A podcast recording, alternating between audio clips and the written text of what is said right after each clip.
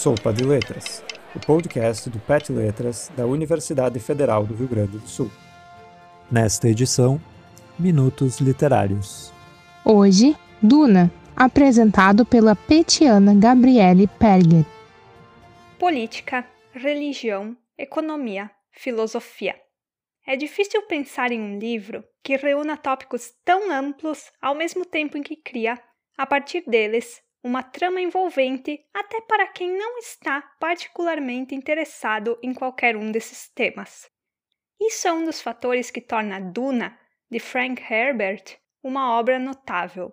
Publicada em 1965, Duna é o primeiro livro da saga homônima que contém um total de seis.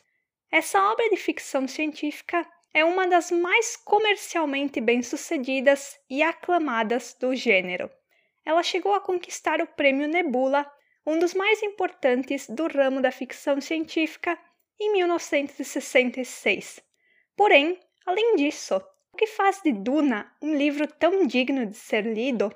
Primeiramente, é necessário tomar conhecimento de que Duna não é uma obra de ficção científica convencional.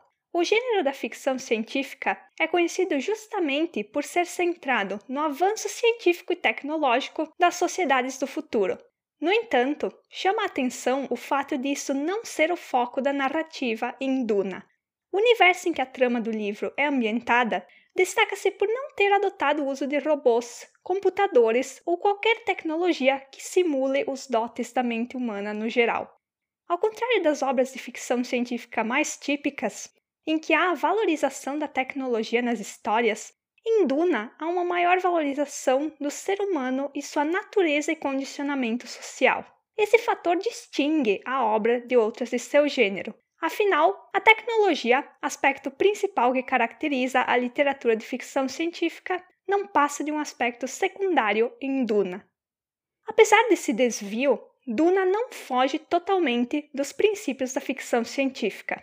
Afinal, Assim que damos início à leitura da obra, deparamos-nos com um universo em que existem viagens interplanetárias, métodos de transporte altamente tecnológicos, trajes espaciais elaborados e armas de fogo e escudos sofisticados. Mesmo assim, isso é um mero detalhe no enredo. Nota-se que há maior preocupação por parte do autor de explicitar as relações entre os personagens e os dogmas sociais do universo do que as relações entre os personagens e as invenções tecnológicas do universo.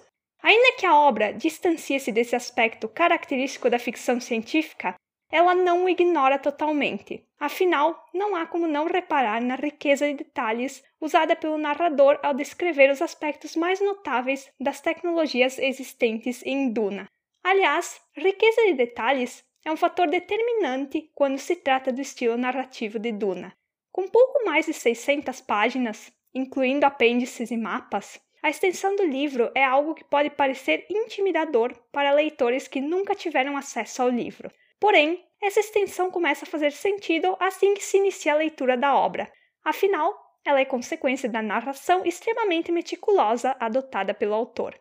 Em Duna, não há páginas desperdiçadas. Cada parágrafo, por mais trivial que possa parecer, é indispensável para o andamento da narrativa e faz revelações importantes sobre os personagens, o universo em que eles estão situados e a trama num geral.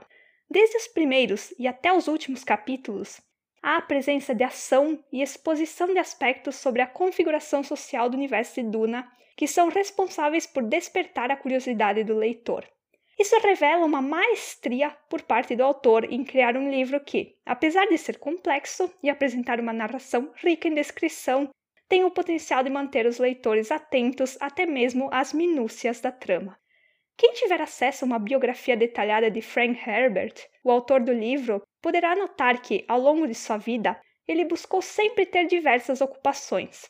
Apesar de ter se destacado graças à sua carreira de escritor e ter passado boa parte da vida trabalhando como jornalista, ele também atuou como psicólogo, professor, comentarista de rádio, editor, entre outras áreas. Devido a essa experiência de vida e a um interesse incessante pela busca pelo conhecimento, o autor pode ter acesso a uma ampla gama de informações, e não haveria como isso não transparecer nas páginas de Duna. Pode-se dizer que o livro é uma amálgama dos mais variados temas que levam em consideração o ser humano e sua complexidade psicológica, bem como as relações humanas no geral. A filosofia e a psicologia são algumas das áreas de maior destaque na obra. O livro é focado em disputas pelo poder e no desejo humano de expandir seus horizontes, superando até mesmo as barreiras impostas pela própria mente. Também é feita uma ligação direta entre a política, a religião e a economia. Na obra, esses três pilares são praticamente indissociáveis, uma vez que orientam todas as relações sociais do universo de Duna. Há uma preocupação por parte do autor em mostrar o quanto a religião é determinante para a manutenção do domínio político de um território, assim como explicitar que os interesses econômicos controlam quase todas as decisões tomadas pelo ser humano no processo de manutenção de seu poder. No entanto, não basta haver uma complexidade narrativa e temática para que o livro seja considerado interessante pelo leitor. É preciso haver um enredo que o atraia, para que assim o leitor mantenha-se atento a todo o restante que o livro tem a oferecer. Nesse aspecto, Duna também não desaponta. O enredo do livro é tão rico quanto os temas que ele aborda. Há uma constante apresentação de novos personagens e seus pontos de vista, o que permite que o leitor tenha acesso a outros ângulos da mesma história. Não há dualismo em Duna. Cada personagem transita entre o bem e o mal, sendo sempre condicionado pela estrutura da sociedade a qual pertence. E o fato do universo de Duna ter uma organização praticamente feudal agrava essa configuração na trama do livro. Embora haja um personagem principal, que é o jovem nobre Paul Atreides, é dada tanta ênfase à perspectiva de cada um dos personagens secundários que é quase possível afirmar que todos os personagens da obra chegam a ser protagonistas em certo ponto dela. Isso é uma evidência da habilidade de Frank Herbert na escrita. Afinal, criar uma trama que seja complexa e rica em personagens e tramas, sem ao mesmo tempo tornar o livro confuso ou enfadonho, é um mérito admirável, especialmente tratando-se de uma obra longa e densa como Duna. Em suma, Duna é um livro que consegue conciliar sua riqueza temática com a fluidez de sua narrativa. Essa obra é envolvente do início ao fim e proporciona ao leitor entretenimento ao mesmo tempo em que o convida a refletir sobre os aspectos mais sórdidos e fascinantes da natureza humana. Não é à toa que Duna é considerado um marco na história da ficção científica. Mesmo subvertendo alguns dos princípios do gênero, Frank Herbert conseguiu criar um livro de ficção científica singular e digno da boa reputação que adquiriu nos anos após a publicação. Com o lançamento do filme inspirado nessa obra cada vez mais próximo, é provável que um público que não tinha acesso a Duna venha a conhecer o livro. Realmente espero que isso sirva para que mais pessoas desenvolvam interesse pela leitura dessa grande obra, pois ela tem o potencial de tornar-se inesquecível a qualquer um que tiver o privilégio de ter contato com ela.